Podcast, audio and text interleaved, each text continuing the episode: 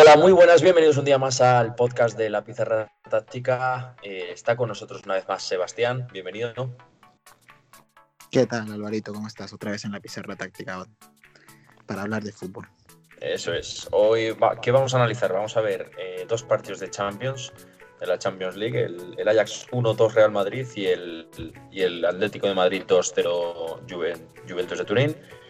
Después, en el team de fútbol base, hablaremos un poco de que hay que evitar la monotonía, eh, hay que cambiar los ejercicios, las tareas y demás, y cómo controlar la puntuación de las tareas que propongamos en el entrenamiento. Y como recomendación, eh, hoy traemos el libro Pep Guardiola, la metamorfosis, también de Martí Perarnau, como ya comentamos en el, en el podcast de la semana pasada. Y sin más, bienvenidos a La Pieza Rotante.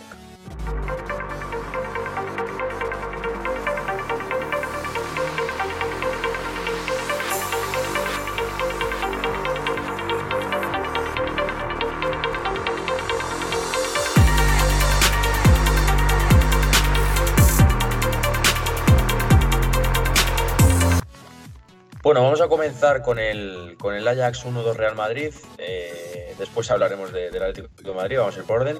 Eh, bueno, un partido bastante interesante por parte del Ajax. Se planteó, bueno, se dio un poco a conocer en Europa, ¿no? Los equipos, sobre todo los países donde a lo mejor no se sigue tanto la liga holandesa, desconocían este equipo. Lo podían conocer un poquito más por renombre, a lo mejor, porque ha jugado ahí Johan Cruyff, eh, Van Basten y demás. Eh, pero este año precisamente no creo que sea un equipo que tenga demasiada repercusión a nivel mediático y a nivel eh, eh, incluso dentro de Europa. ¿no? Y este partido les ha venido bien porque nos han enseñado cuál es su propuesta de juego, que es muy interesante, basada en, el balón, en la posesión y demás. Y, firmaron un gran, un gran partido frente, frente a uno de los favoritos para ganar la Champions League. Sí, lo, lo, que más sorprende es eh, la forma, siendo jugadores tan, tan jóvenes, ¿no? Al final son jugadores que son muy jóvenes, la mayoría, una plantilla muy joven, eh, sin mucho renombre y, realmente el modelo de juego, eh, sabemos que el modelo de juego mm, requiere mucho tiempo de trabajo el tipo de modelo de juego que ellos, que ellos, que ellos, que ellos mostraron en el, en el partido. Sí. Y la verdad es que a mí me ha sorprendido mucho porque es el fútbol total, ¿no? Yo si describo con, una, con, con dos palabras eh, el partido del Ajax, eh, diría fútbol total. Sí, sobre todo eso. Destaca ser un equipo muy joven, ¿no? ¿Y qué planteó el Ajax, en, en, sobre todo en esa primera parte, donde fue claramente superior al, al Real Madrid. Eh, sobre todo destacamos, yo creo que dos cosas. La primera sería la, presión. Eh, un equipo ordenado, un equipo compacto, eh, un bloque medio 4-2-3-1 donde las líneas estaban muy compactas y cuando el Madrid intentaba filtrar balón a Kroos, a Modric, a, Vinicius, a Bale, a jugadores que se movían ahí entre líneas, al estar las líneas tan compactas, tan juntas, los jugadores del Ajax podían saltar hacia adelante y, robaban continuamente. también eh, orientar el balón, o sea, orientar, perdón, la presión hacia banda, a tras pérdida. Eh, al final marcaban a todos los jugadores cercanos y obligaban al poseedor de balón, en este caso el Real Madrid, a. tenía varias opciones. ¿vale? Al, final, al presionarle todos los jugadores cercanos, sobre todo cuando el balón iba a banda, a Carvajal, a Reguilón y demás, le obligaban, eh, no puedes dar pase a cercano porque tienes todos con marcaje, entonces te obligan a regatear. Si no regateas, jugar en largo con con Benzema, con Bale, con Vinicius y demás. Lo que pasa es que al final esos jugadores también eh, están marcados por la línea de cuatro y, o jugar para atrás, ¿vale? Sobre todo los primeros 15-20 minutos, eh, Courtois eh, toca un montón de balones de, este, en este sentido, ¿no? Al final el balón le llega a banda, a Reglón, a Carvajal y demás. El Ajax presiona bien, cierra la presión bien con todos los jugadores cercanos y al final Carvajal, Reguilón juegan con Courtois para que este juegue, juegue largo. Así es. Sí, la presión en bloque alto. Como, tú dices, cuando el balón iba a banda, presionaban ese balón para que no, no, saliera fácil. Y luego, luego además hacían presión tras pérdida, ¿no? Sí. Una vez que pedían balón, hacían presión hacia adelante para recuperar lo más rápido posible el balón y a partir de eso otra vez jugar. tapando líneas de pases con cercanos. Eso es. Y, con balón, eh, sobre todo destacaría la, salida de la golpeana, ¿no? Se metía, al final jugaban con tres, salía balón jugaban con tres centrales, más o menos. También me gustó, me ha gustado mucho, eh, los carrileros estaban a una altura muy alta, estaban casi en la altura de, la línea de cuatro del Real Madrid. Eh, y al final, cuando De Jong, que jugaba de pivote, o Sone, que era el otro, el doble pivote, pero bueno, se metía ahí entre líneas y demás, cuando conseguían recibir un pase con ventaja y habiendo superado línea de presión, o incluso ellos en conducción, por ejemplo, De Jong tiene muchas jugadas donde esconde el balón y con un cambio de ritmo supera el, la, línea de presión, ¿no? Jugaban con uno de esos cuatro jugadores que estaban arriba, que eran sobre todo eh, Neres, Tadic, Ziyech y Van, der Beek, una línea de cuatro fija con la línea de cuatro el Real Madrid, y al final eh, esos filtros, esos pases entre líneas a esos jugadores de la línea de cuatro que venían a recibir de cara en esa zona intermedia entre línea defensiva y línea de medios, el Real Madrid no podía saltar, porque si salta, eh, dejaba mucho espacio a la espalda y es un 4 contra 4. era bastante interesante también. Mucho. También el Real Madrid basculaba mucho. Eh, teníamos muchas situaciones donde se juega con carril contrario, con Tagliafico, con Mazraoui. Es un partido muy bien planteado por, por, el, por el Ajax, la verdad. Sí, la verdad es que el partido del Ajax, sobre todo la primera parte, eh, a mí me gustó mucho. Lo que te decía, ¿no? Es fútbol total, de tener el balón, de mover de un lado a otro, de buscar pases por dentro, jugar con los carrileros muy abiertos. Y bueno, estaba claro que el modelo era un poco juego de posición en zona de inicio en zona de creación probablemente era más combinativo y luego ya era en zona de finalización lo mismo, ¿no? Combinativo de ir hacia adelante y buscar los desmarques de ruptura de Tadic. Eh, siempre rompía esa línea defensiva, ¿no? Sí, quizás lo que me falta para el Ajax es un, delantero rematador, ¿no? Un delantero con gol. Al final muchas, muchas situaciones donde no llegan a finalizar con, con criterio, ¿no? Sí, así es. Sí, luego el Madrid gana el partido porque, bueno, al final en la Champions se nota mucho, ¿no? La experiencia, el estar, que es parte de un club que tiene más historia. Sí. Eh, y eso se nota, ¿no? En este partido al final el Ajax es un equipo joven, un poco inmaduro futbolísticamente, por así decirlo, ¿no? Y que le falta le falta un poco ese, ese roce de Champions, ¿no? A esos jugadores que no es lo mismo que pasa con el Madrid, que al final el Madrid, eh, los jugadores del Madrid han jugado ya finales de Champions, ya saben cómo va esto, eh, mantenían los ritmos de partido, de juego, porque saben que hay otro partido, que hay 90 minutos más. ¿no? Al final son cosas que llegado el momento en una eliminatoria de Champions te, las, tienes que saber controlar, ¿no? Deciden la, eliminatoria. Madrid lo que hizo muy bien fue la segunda parte el tema de, tema de las transiciones, el tema de, jugar ya, luego ya entra Asensio, entra Lucas Vázquez, bueno, situaciones ahí a la espalda de, la línea de tres del Ajax que en la primera parte no, no pudieron materializar y, bueno, por ejemplo, minuto 35, que creo que es, eh, creo recordar que es el gol de, del Ajax, el gol del empate, por ejemplo, ahí en el Real Madrid, muy mal el marcaje de centro lateral. Al final vemos muy pocos equipos que, que defiendan con criterio este tipo de situaciones del juego. Eh, Casemiro llega a banda, Cruz eh, va contra el poseedor, al final hay un 2 contra 1 ahí en la zona de penalti contra Cross. Bueno, eh, lo que decimos, un buen partido del Ajax, pero esa juventud y esa velocidad en las transiciones le, le pasó factura. Pasamos al Atlético de Madrid 2-0 Juventus, un partido que se jugó el otro día en el, Wanda Metropolitano. La verdad es que nos sorprendió a la mayoría de, los seguidores, tanto de, Atlético de Madrid como de, como de Juventus, porque el Atlético de Madrid no estaba cuajando buenos partidos esta. Últimamente la Juventus, por su parte, estaba siendo intratable en la, Serie A y nos hemos encontrado con un partido donde el Atlético de Madrid ha dominado eh, partiendo de su juego, pero ha dominado dominado prácticamente la totalidad de, del partido. Sí, creo que a la Juventus lo que le ha hecho falta es buscar ese pase por dentro, ¿no? y hay una imagen clara de Allegri donde está pidiendo ese pase, ¿no? Pidiendo el pase por dentro, de que Dybala se meta más por dentro para buscar esos balones a la, a la espalda de la línea de cuatro de los medios. Eh, yo creo que a la Juve le ha faltado lo que te digo, ¿no? Ese pase por dentro, filtrar ese pase para poder progresar.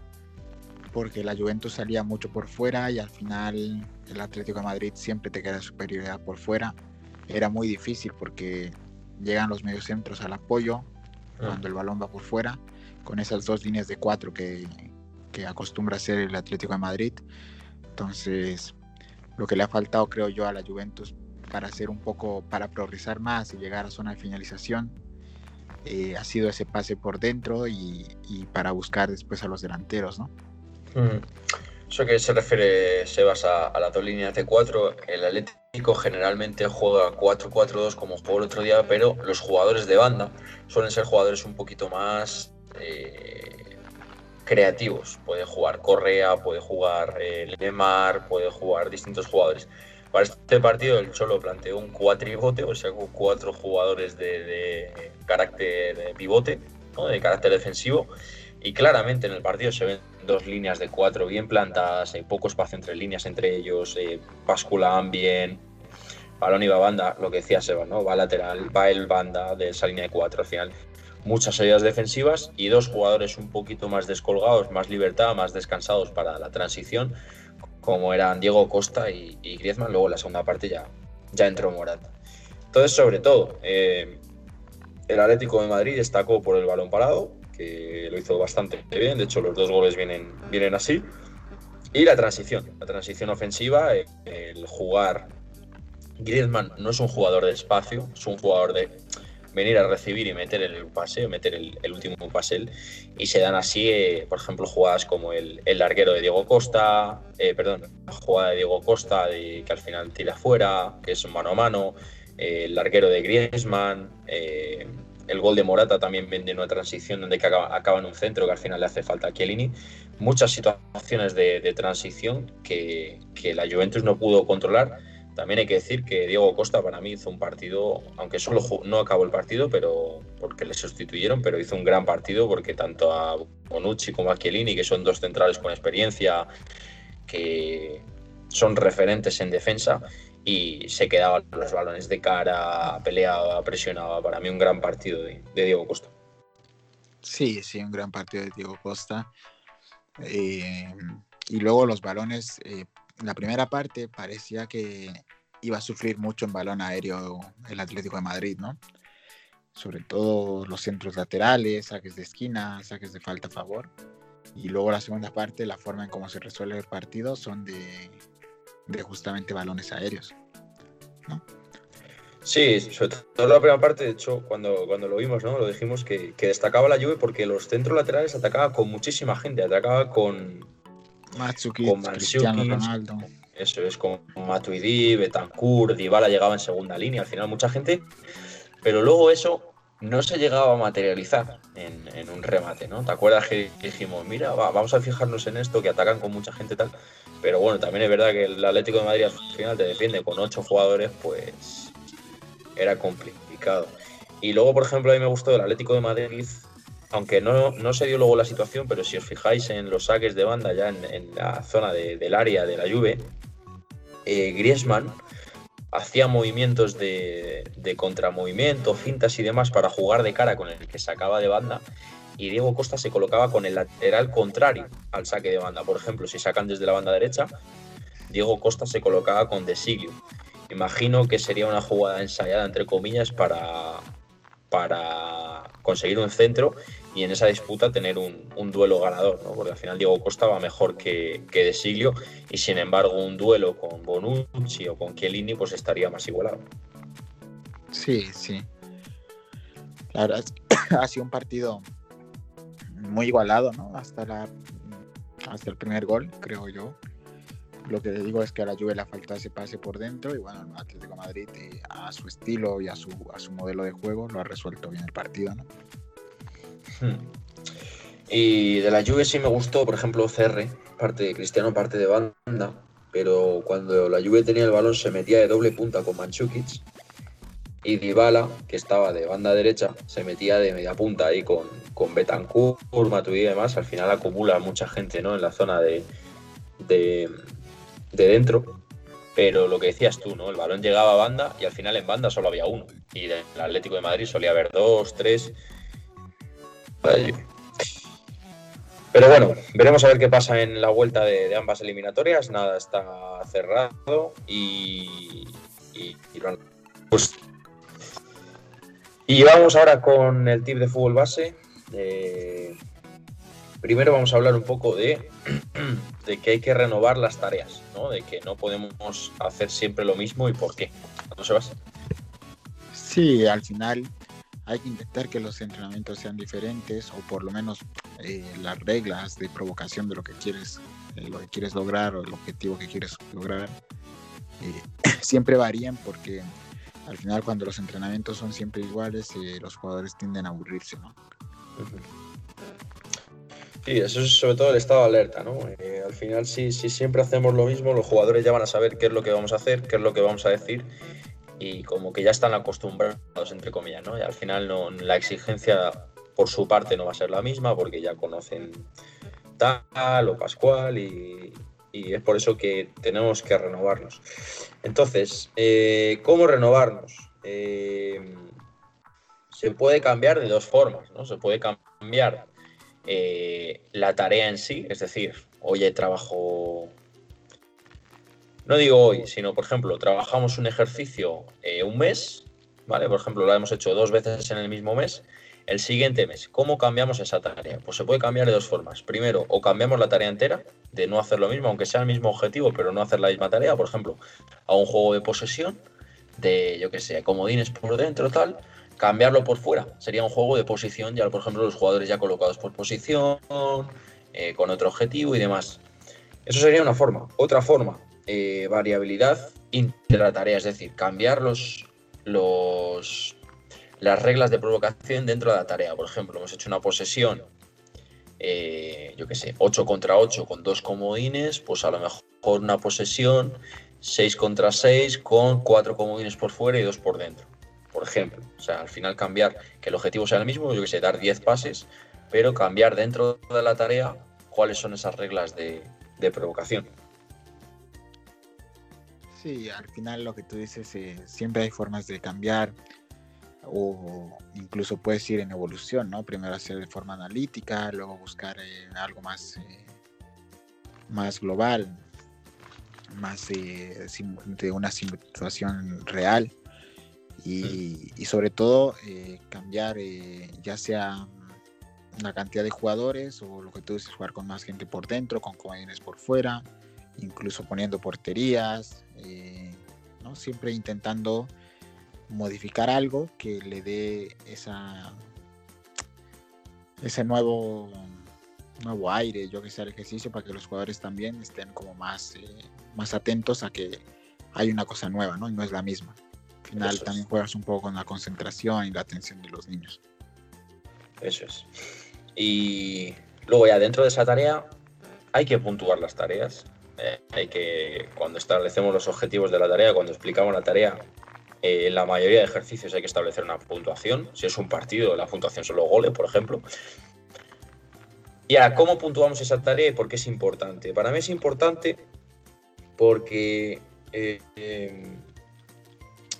eh, permite o facilita a los jugadores que estén centrados en el objetivo en sí. Es decir, si por ejemplo por ejemplo, el ejercicio es meter gol en una mini portería después de haber dado 5 o 6 pases. Al final los niños están centrados en dar 6 pases precisamente para meter gol en esa mini portería, porque es el objetivo. Entonces, si yo cuento 1, 2, 3, 4, al final lo que estoy haciendo es primero, ellos miden su, grado de, de consecución de la tarea, de que lo están haciendo bien. 1, 2, 3, tal, pues están cerca del 6 y luego finalizo con, por ejemplo, gol en mini portería, pues un gol, dos goles, 2-1, 3-1, 3-2, tal. Al final es una forma de que los chicos, de los niños, estén focalizados en el ejercicio que están haciendo, eh, tengan un feedback inmediato de cómo lo están haciendo, si lo están haciendo bien, si lo están haciendo mal, si vas perdiendo 5-0 no lo estás haciendo bien precisamente. Y, Y además, luego, cuando hemos acabado la tarea, eh, esto de puntuar nos permite reflexionar de por qué se ha hecho bien o por qué se ha hecho mal. ¿no? Al final, si tú haces una posesión y no puntúas, eh, cuando acabe el ejercicio te va a quedar una sensación, pero no te va a quedar un resultado de decir, este equipo lo ha hecho bien, este equipo lo ha hecho mal. No sé si me explico. Sí, sí, te entiendo. Entonces, por eso es el tema de, puntuar. Tú, por ejemplo, ¿qué, dirías, Sebas? La puntuación. No, pero además, además de eso, eh, creo que el grado de competitividad siempre aumenta cuando tú cuando tú puntúas, ¿no? Al final son dos equipos y si vas perdiendo un equipo apretará más y el otro equipo se relajará. Incluso puedes trabajar las situaciones de partido de acuerdo a la puntuación, ¿no? Eso es. Entonces es importante puntuar también por el grado de competitividad que te genera, ¿no? También me parece importante, eh, por ejemplo, si, haces un entrenamiento donde los equipos se mantengan y a lo mejor el primer ejercicio ha acabado 5-0, eh, no mantengas el 5-0. Cuando empiece el siguiente ejercicio empiezas de nuevo, porque al final si tú arrastras un 5-0, lo normal es que si tú empiezas una tarea perdiendo 5-0, lo normal es que no la hagas bien, porque ya estás un poco decaído, ¿no? Sí, hay que intentar que más bien sea la revancha, ¿no? Y al final lo que puedes hacer es puntuar por tareas, es decir, la tarea 1 la ganó este equipo, ya va 1-0 en, la en tareas. Eso es. Y al final del entrenamiento, yo que sé, los al equipo que más eh, ha puntuado le puedes dar un premio o le castigas al otro porque, yo que sé, lleve el material o cosas así, ¿no? Sí, al final todo es eh, por grado de, competitividad siempre te va a dar mucho, ¿no? A la hora de puntuar. Eso es, sobre todo aumentar el, nivel del entrenamiento. Y bueno, damos por concluido este tío de full base y lo lleváis. Y, vamos con la recomendación del libro de hoy, el libro P. Guardiola, La Metamorfosis, de Martí Perarnau, el mismo autor que, recomendamos la semana pasada con el libro de Herpep. ¿Qué nos cuentas, Sebas, del libro? A ver, el libro la verdad es que está muy, muy bien. Eh, a los que les gusta lo que es Pep Guardiola, el modelo de juego de Pep Guardiola y en realidad el fútbol, la gente que es del fútbol, se lo recomendamos el libro porque primero que te habla de muchos conceptos, ¿no? De, muchos conceptos de fútbol y sobre todo te habla de, lo que ha hecho en el City, eh, eh, del, proyecto que ha llevado a cabo en el City, ¿no? Con el primer equipo. Y te habla de, qué es un plan estratégico, qué, qué puntos tiene que tener un plan estratégico a la hora de trabajar con un club. Eh, te habla de los objetivos que ha logrado, que se ha propuesto en el City a largo plazo. Te habla de qué es un modelo de juego, qué es un plan estratégico, eh, para qué sirven, te habla un poco de, las bases de juego, las acciones de juego, te habla de la psicología, te habla de, de todo, todo, todo lo que implica su proyecto, eh, resumido, ¿no? Entonces creo que el libro está muy bien, porque te va contando además eh, con, con partidos del mismo City, qué es lo que ha cambiado del Bayern a cuando ha llegado a Inglaterra eh, cómo se ha tenido que adaptar al fútbol inglés y, todo eso, ¿no? Al final te resume un poco eh, todo lo que está haciendo Guardiola en el City, ¿no? El, proyecto que está llevando a cabo, que no es poca cosa. Pues ahí, ahí tenéis un libro más para, leer. La verdad es un libro igual que el de Herpep, ¿no? Más o menos 300 y pico páginas. Tampoco son nada, se lee bien, se lee rápido y lo que decimos, un libro para, tener en cuenta. Y sin más, eh, os agradecemos una vez más el habernos escuchado, esperamos que, nos sigáis dando, dando feedback y nos vemos la semana que viene con más análisis, más partidos, más fútbol base y, y más recomendaciones. Así es, un saludo Alvarito. Saludo.